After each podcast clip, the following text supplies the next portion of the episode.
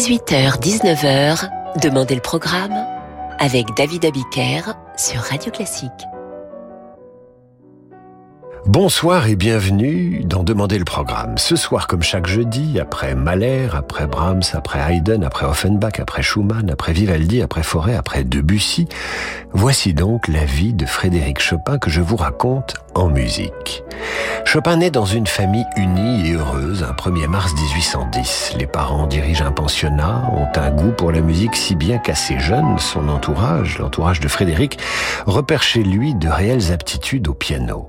Cela étant dit, pas question d'en faire un singe savant et de le faire tourner en concert partout en Europe. Chopin vit une enfance paisible, ne part pas en tournée et poursuit des études jusqu'au lycée. Mais il a un professeur et dès 6 ans, il prend des cours de piano. Son professeur, Wojciech Zivny, va l'initier à Mozart, à Haydn et surtout à Bach, peu connu à l'époque. Dès le plus jeune âge, Bach est familier du clavier bien tempéré qui est pour lui la meilleure introduction au piano. Il a 17 ans quand il compose cette polonaise en sol mineur.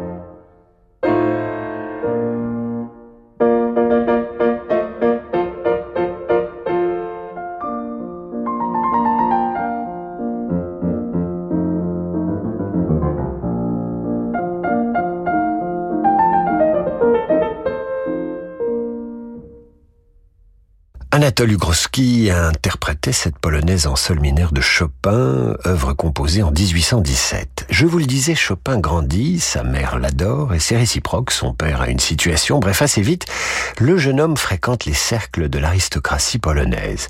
Chaque jeudi, ses parents reçoivent des artistes, des intellectuels. Chopin a 22 ans quand il change de professeur de musique, quittant Zivny pour Wörfel.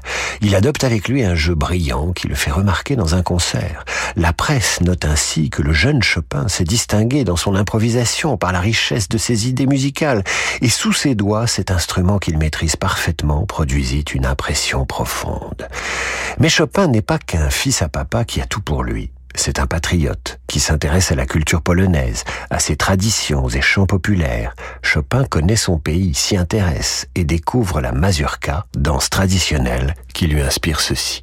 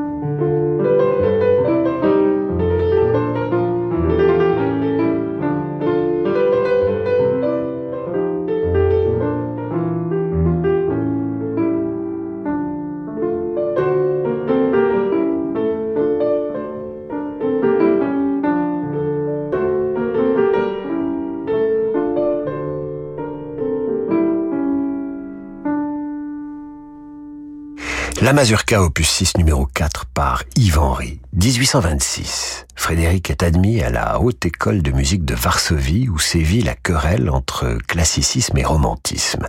Chopin choisit le romantisme, ce qui ne l'empêche pas d'apprendre la rigueur de la composition.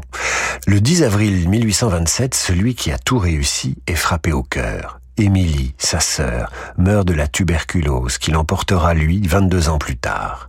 Premier chagrin, premiers amours. J'ai peut-être pour mon malheur trouvé mon idéal, écrit-il à un proche. Je le vénère de toute mon âme. Il y a déjà six mois que j'en rêve chaque nuit, et je ne lui ai pas encore adressé la parole. Il parle de la cantatrice Constance Gladowska, rencontrée au conservatoire mais à laquelle il ne déclarera jamais sa flamme, se contentant de la regarder en douce et de l'accompagner au piano, c'est déjà ça. La valse numéro 13 est composée pour la belle chanteuse.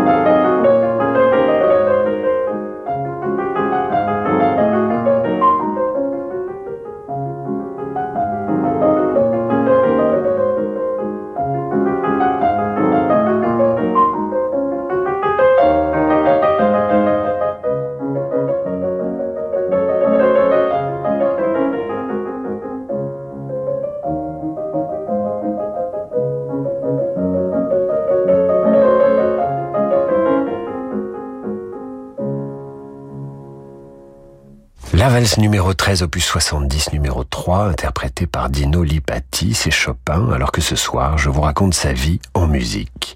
Chopin a à peine 20 ans lorsqu'il compose le fameux nocturne numéro 20, l'un de ses chefs-d'œuvre. La partition ne sera publiée qu'après sa mort. Ce que vous allez entendre est toujours inspiré par l'amour qu'il porte à Constance. C'est ce même nocturne que vous entendez dans le film Le pianiste de Roman Polanski.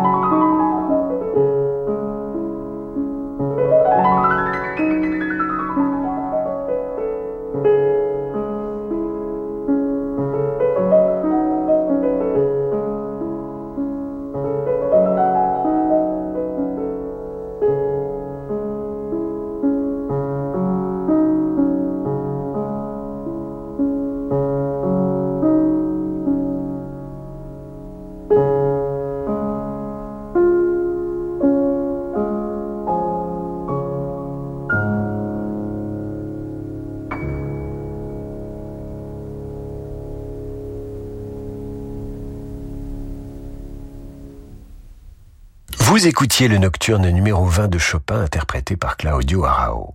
Fini les études. Chopin veut donner des concerts publics et être payé. Il se met à composer sérieusement mais improvise pour sa première prestation publique. Quatre mois plus tard, le 17 mars 1830, il donne un second concert avec au programme son concerto en fa mineur, le premier qu'il ait composé. On joue à guichet fermé. Quelques jours plus tard, le courrier de Varsovie écrit Près de 900 personnes sont de nouveau venues hier au deuxième concert de Monsieur Chopin. Le virtuose a été salué par une tempête d'applaudissements. Chopin, lui, pense toujours à Constance, qui lui a inspiré le deuxième mouvement de ce fameux concerto qui porte le numéro 2, alors qu'il est le premier qu'il a écrit.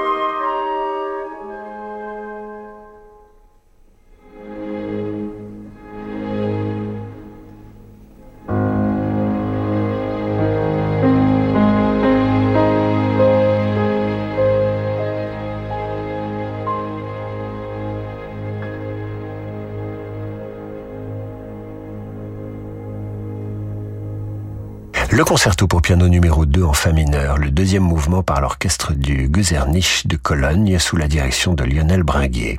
Nelson Frère au piano. Avec ses improvisations, son premier succès et son allure, Chopin est lancé. Mais il a de l'ambition. Que m'importe les louanges locales, il faudrait savoir quel serait le jugement du public de Vienne et de Paris. La France va lui ouvrir les bras, je vous dis comment et grâce à qui, juste après l'entracte. À travers une centaine de chefs-d'œuvre, le musée Marmottan-Monet donne à voir un remarquable ensemble d'estampes du 15e au 21e siècle. Dürer, Rembrandt, Piranèse, Goya, Corot, Manet, Degas, Bonnard, Vuillard, Picasso. Les œuvres des plus grands maîtres sont mises en regard de créations d'artistes contemporains. L'art subtil de la gravure, sa diversité, rayonne dans l'exposition Graver la lumière en collaboration avec la Fondation William Quenday et Atelier de Saint-Pré au musée Marmottan-Monet à Paris jusqu'au 17 septembre.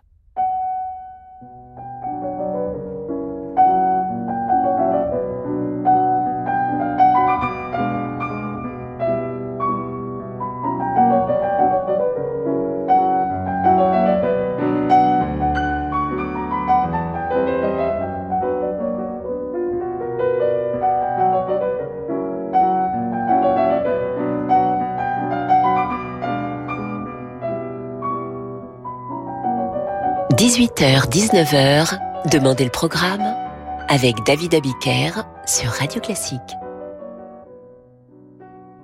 Retour dans Demandez le programme. Je vous raconte ce soir la vie de Frédéric Chopin en musique. À la fin de 1830, Frédéric Chopin a 20 ans. Il est beau, il a connu ses premiers succès, il a aimé en secret une jeune cantatrice et a perdu sa sœur. Il est bien élevé, cultivé, connaît son pays, mais s'y trouve peut-être un peu à l'étroit. En novembre 1830, sa décision est prise. Il part pour Vienne. Avant, il a découvert Paganini lors d'une série de concerts en Pologne. Il est inspiré par ce qu'il appelle la virtuosité transcendantale du violoniste. De cette époque date l'étude que vous entendez maintenant.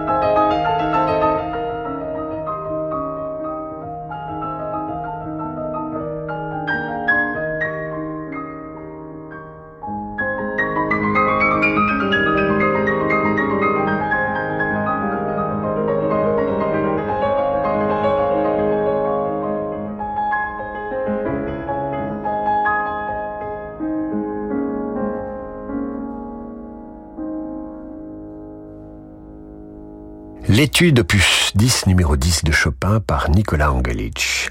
Cette étude et celle de la même période seront dédiées à Liszt, d'un an son cadet, qui aussi entreprend une carrière de concertiste international. À cette époque, Constance conseille ceci à Chopin. Pour faire la couronne de ta gloire impérissable, tu abandonnes les amis chers et la famille bien-aimée. Les étrangers pourront mieux te récompenser et t'apprécier. Passé par Dresde et Prague, Chopin arrive donc à Vienne le 23 novembre 1830. Quelques semaines plus tard, la Pologne entre dans une grande agitation politique et Chopin, le patriote, est partagé entre son ambition et son attachement au pays natal. De plus, les Autrichiens ne sont pas sensibles à son charme. Il lui faut sept mois pour participer à un concert sans cachet.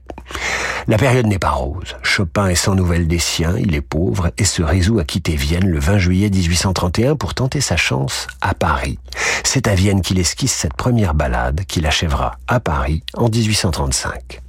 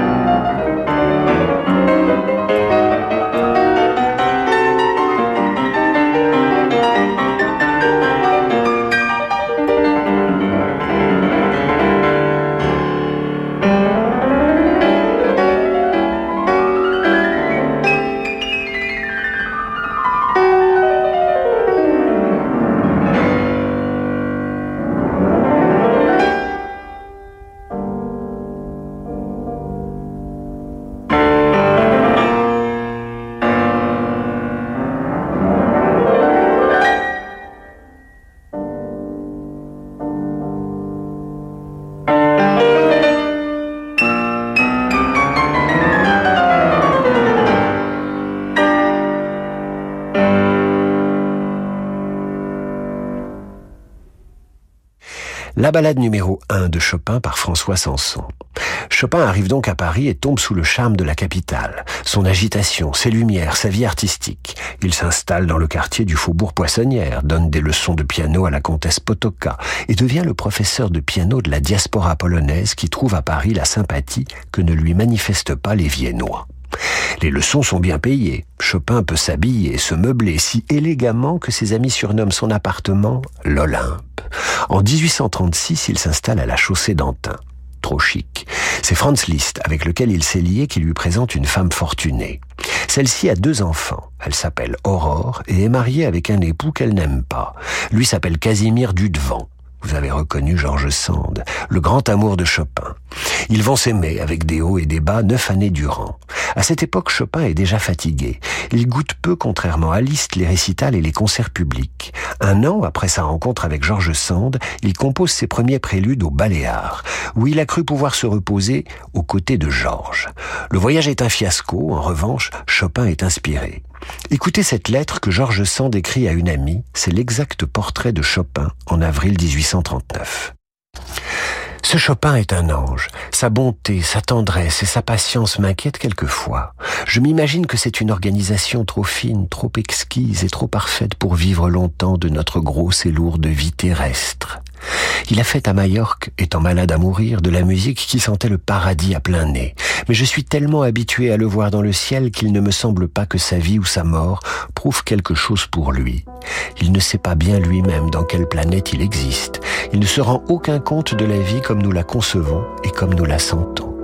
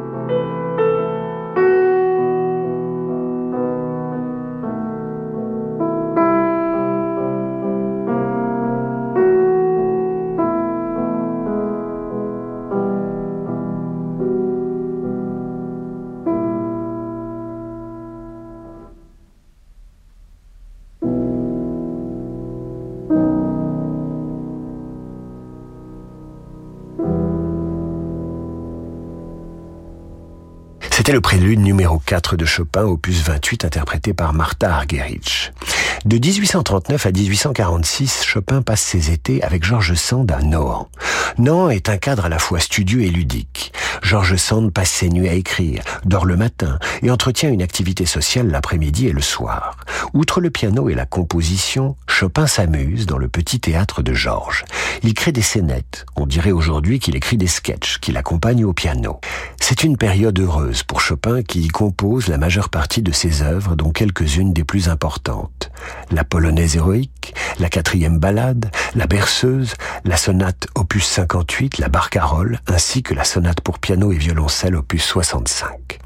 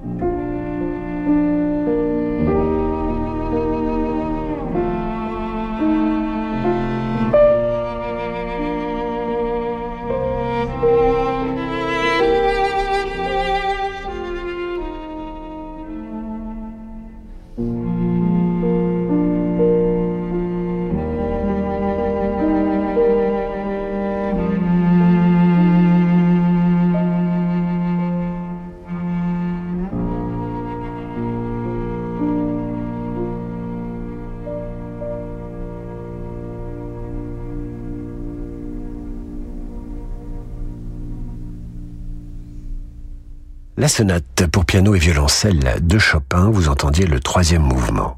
À partir de 1842, Chopin va de plus en plus mal. Il apprend la mort de son professeur de piano, Zivny, demeuré un ami de ses parents. Au mois de mai 1844, son père meurt. La dépression de Chopin à cette époque est inquiétante et les hivers qui suivent sont de plus en plus difficiles à supporter.